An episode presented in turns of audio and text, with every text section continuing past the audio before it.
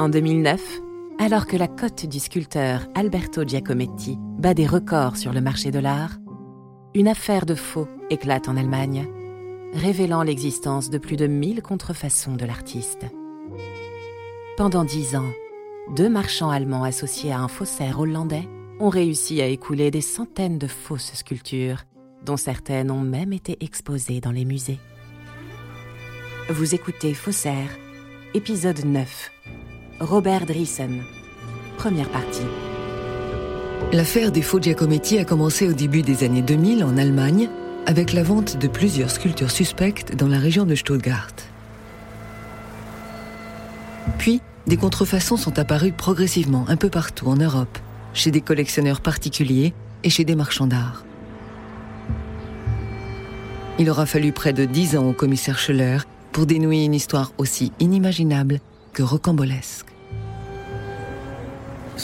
Au début, il faut imaginer cette affaire comme un grand puzzle. Ernst Schöller, commissaire principal de la police criminelle du Bade-Württemberg.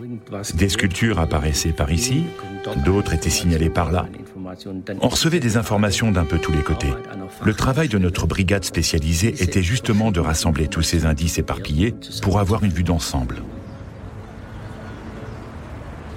De l'autre côté de la frontière, aux Pays-Bas, un homme aux multiples facettes, à la fois collectionneur et détective privé, s'intéresse de près à l'affaire. Giacometti n'a fait que 500 pièces. Arthur Brandt, détective privé et historien de l'art. Et soudain, des dizaines de pièces sont apparues sur un marché parallèle. Elles ne pouvaient pas être authentiques. Les experts ont senti que quelque chose clochait. Certains collectionneurs se sont retirés du marché en disant ⁇ C'est louche, il doit y avoir un faussaire quelque part ⁇ Peu à peu, certains faux Giacometti apparaissent dans les musées. La Kunsthalle de Mannheim fête ses 100 ans d'existence en exposant six œuvres inédites de Giacometti. Un véritable scandale éclate lorsqu'on découvre que ce sont toutes des contrefaçons. Progressivement, les faussaires s'enhardissent. Ils contactent une célèbre galerie de New York pour leur proposer 50 pièces pour 300 000 dollars, un prix presque dérisoire en regard de la valeur d'un Giacometti. Pendant ce temps en Allemagne, toutes les pistes suivies par le commissaire Scholler convergent à Mayence, à quelques kilomètres de Stuttgart. Il charge son équipe de surveiller un large réseau de marchands d'art et de mettre certains d'eux sur écoute. L'étau de la police se resserre rapidement sur deux principaux suspects, Herbert Schulte, un antiquaire, et son complice Lothar Senke, qui se fait appeler comte de Wallstein et se charge de duper les collectionneurs.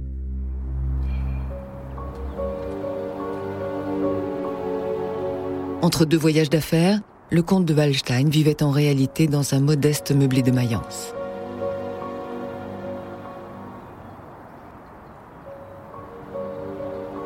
On n'avait rien soupçonné de tout ça. Friedrich Kelbel, directeur de l'hôtel Am Eschenberg. Nous étions en août. J'étais à la réception ce jour-là. Deux hommes se sont présentés et ont demandé à parler à monsieur Lothar Senke. J'ai répondu, il n'y a pas de Lothar Senke ici. Alors les policiers ont rajouté von Waldstein. Et tout est devenu clair. Ils avaient un mandat de perquisition. Nous sommes allés dans la dépendance de l'hôtel ensemble. Le comte logeait dans la chambre numéro 511. Nous ne savions rien de sa vie artistique ou des affaires qu'il faisait. De temps en temps, nous apercevions des tableaux, des cadres et des photos dans sa chambre.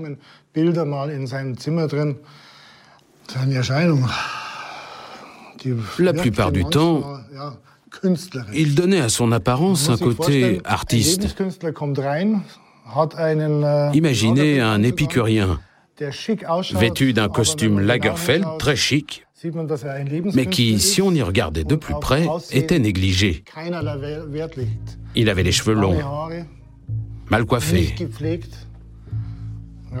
Il était comme ça. Il avait une énorme Mercedes. Mais parfois, il conduisait aussi des voitures anciennes, des années 20 ou 30. D'où tenaient-il ces voitures? Je n'en ai aucune idée. Parfois, il disparaissait pendant des semaines. Puis il réapparaissait, mais il restait très très secret en ce qui le concernait et sur ce qu'il faisait. L'arrestation de M. Senke a eu lieu pendant la vente de sculptures dans un hôtel de l'aéroport de Francfort. Ernst Schöller.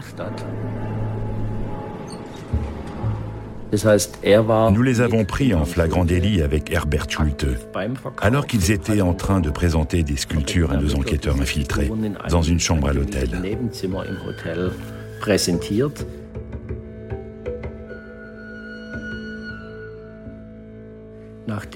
Lorsqu'ils ont voulu voir l'argent, nous ne leur avons montré.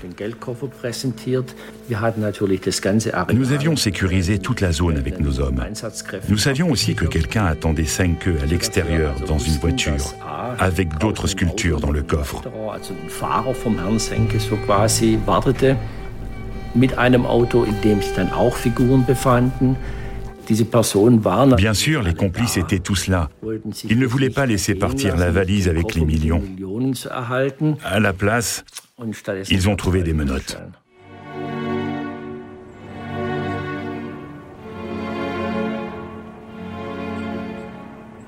Quelques jours après l'arrestation des deux marchands, le procureur du tribunal de Stuttgart ordonne la perquisition d'un entrepôt dans un quartier excentré de Mayence.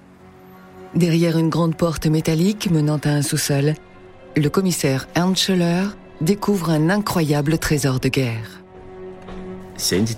À cet instant précis, vous ne pouvez tout simplement pas croire ce que vous avez devant les yeux.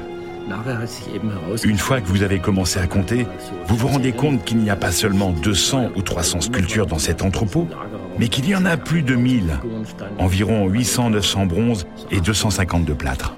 900 Bronzen und etwa 200, 250 Gipse.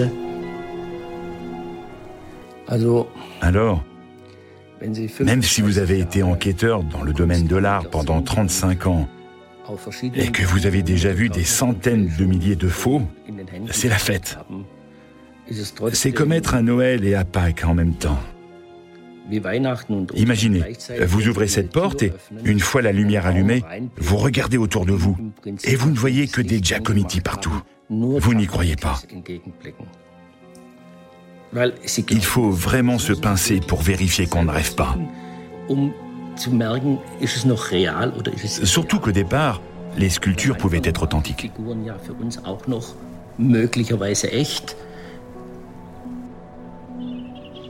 Un an plus tard, se tient le procès de ceux que l'on surnomme désormais le gang des Giacometti. Les deux marchands d'art allemands sont les principaux inculpés.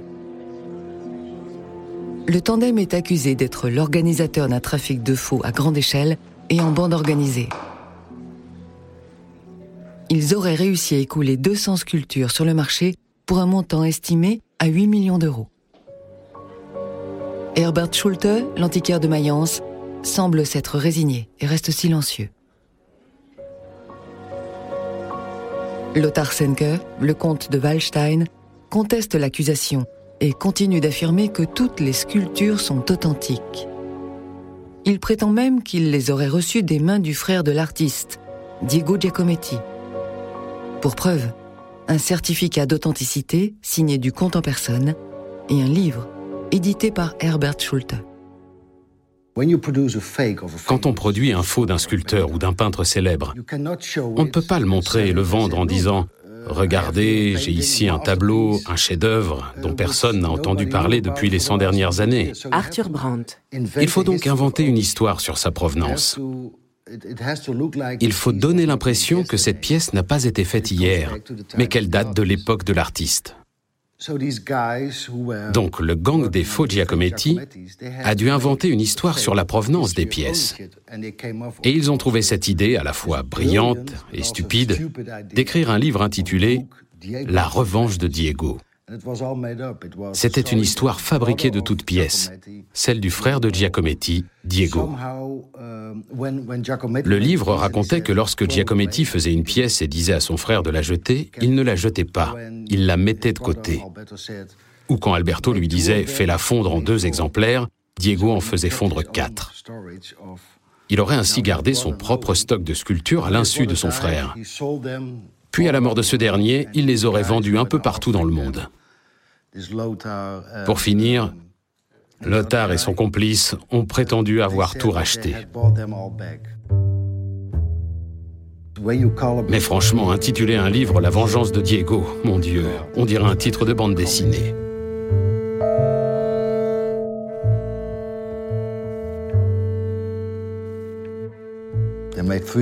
Ils en ont tiré 300 exemplaires et les ont montrés en disant Si vous voulez savoir d'où viennent ces Giacometti, je vais vous le dire. C'est écrit ici. Son frère Diego lui volait des sculptures parce qu'il était jaloux. Je les ai retrouvées et elles sont authentiques. Pour beaucoup de gens, tout ce qui est imprimé dans les livres ou dans les journaux est vrai. Quand ils lisaient le titre La revanche de Diego, ils se disaient Oh, comme c'est palpitant. Mais en réalité, tout était faux. Les statues étaient fausses, le livre était faux. Ce type qui essayait de les vendre était un faux comte. Il n'était même pas aristocrate. C'était un ancien chauffeur de bus ou quelque chose comme ça. Donc tout était faux.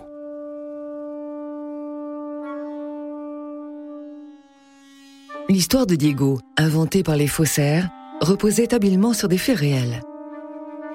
Le comte aurait vraisemblablement pu rencontrer Diego, qui avait survécu à son célèbre frère jusque dans les années 80 et conservé leur atelier parisien. Toute sa vie, Diego, à la fois modèle et assistant dévoué, était resté dans l'ombre de son frère. Il partageait étroitement la vie quotidienne d'Alberto et de sa femme Annette à Montparnasse. Tandis qu'Alberto se débattait jour et nuit avec une œuvre qui allait le rendre célèbre, Diego et Annette tentaient de protéger les sculptures de la colère et de l'insatisfaction permanente de l'artiste, qui tantôt rejetait ses créations, tantôt les reprenait, tantôt les abandonnait et les oubliait dans un coin de l'atelier. Quand Alberto Giacometti est mort, sans testament, il a laissé derrière lui une situation chaotique. Il faudra plus de 20 ans à Annette pour mettre de l'ordre dans la succession de son mari et poser les bases de la future fondation Giacometti. Pour les faussaires, un artiste comme Giacometti est une mine d'or, parce que Giacometti crée toutes ses sculptures sans tenir aucun registre. Parfois, quand il terminait certaines pièces, il lui arrivait de déclarer ⁇ Jetez-les ⁇ Ou bien encore, comme il travaillait avec plusieurs fonderies à la fois, il arrivait qu'il commande quatre exemplaires, mais que six tirages soient réalisés. Es gab im Prinzip oder gibt bis heute kein à ce moment-là, il n'existait pas de catalogue exhaustif des œuvres de Giacometti. Il y avait de grands catalogues d'expositions dans certains musées qu'on pouvait essayer de recouper. Mais un catalogue avec une liste précise, où il était clairement écrit que tel bronze mesure 1m87, pèse 105 kg, a été signé à tel endroit et réalisé par tel fondeur, n'existait pas encore. Les statues de Giacometti apparaissent en général de façon isolée sur le marché de l'art. Donc, lorsque vous découvrez d'un seul coup un millier de pièces derrière une porte, l'idée que ce sont des contrefaçons vous traverse évidemment l'esprit. Le bon sens indiquait que nous avions affaire à des imitations. Mais devant les tribunaux, il fallait prouver que chaque pièce était un faux. Ça a donc été un énorme travail de soumettre toutes ces sculptures à une expertise.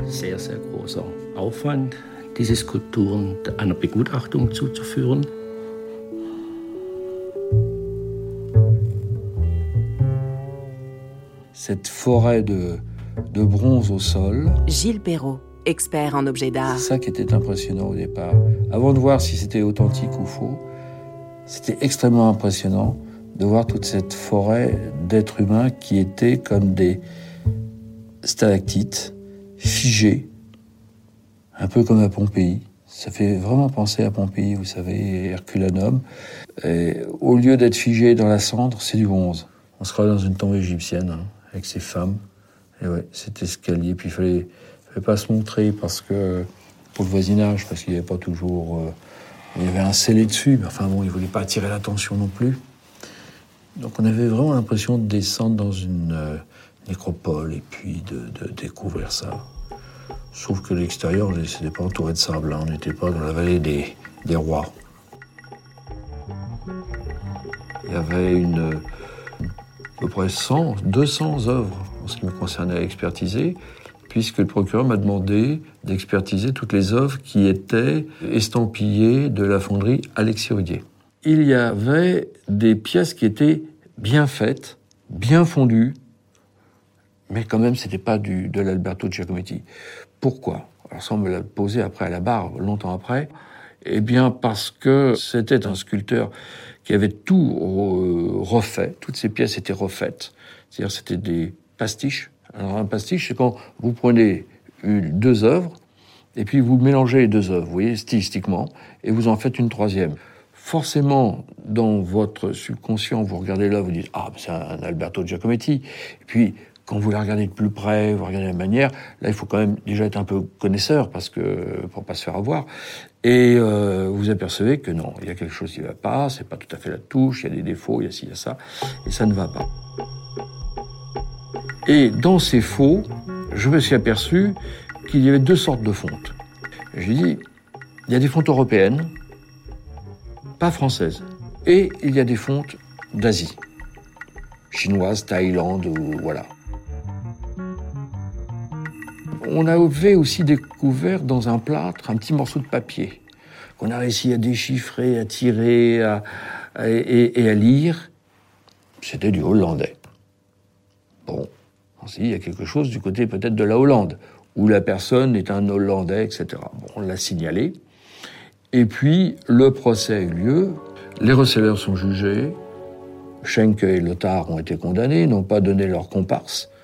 On sait qu'il y a quand même des pièces qui sont dans la nature, on ne sait pas où, on ne sait pas combien. Ils ne le disent pas. Et on ne connaît pas le sculpteur qui a fait ces pièces. Vous venez d'écouter un épisode de Faussaire. Si vous avez aimé ce podcast, vous pouvez vous abonner sur votre plateforme de podcast préférée et suivre Initial Studio sur les réseaux sociaux.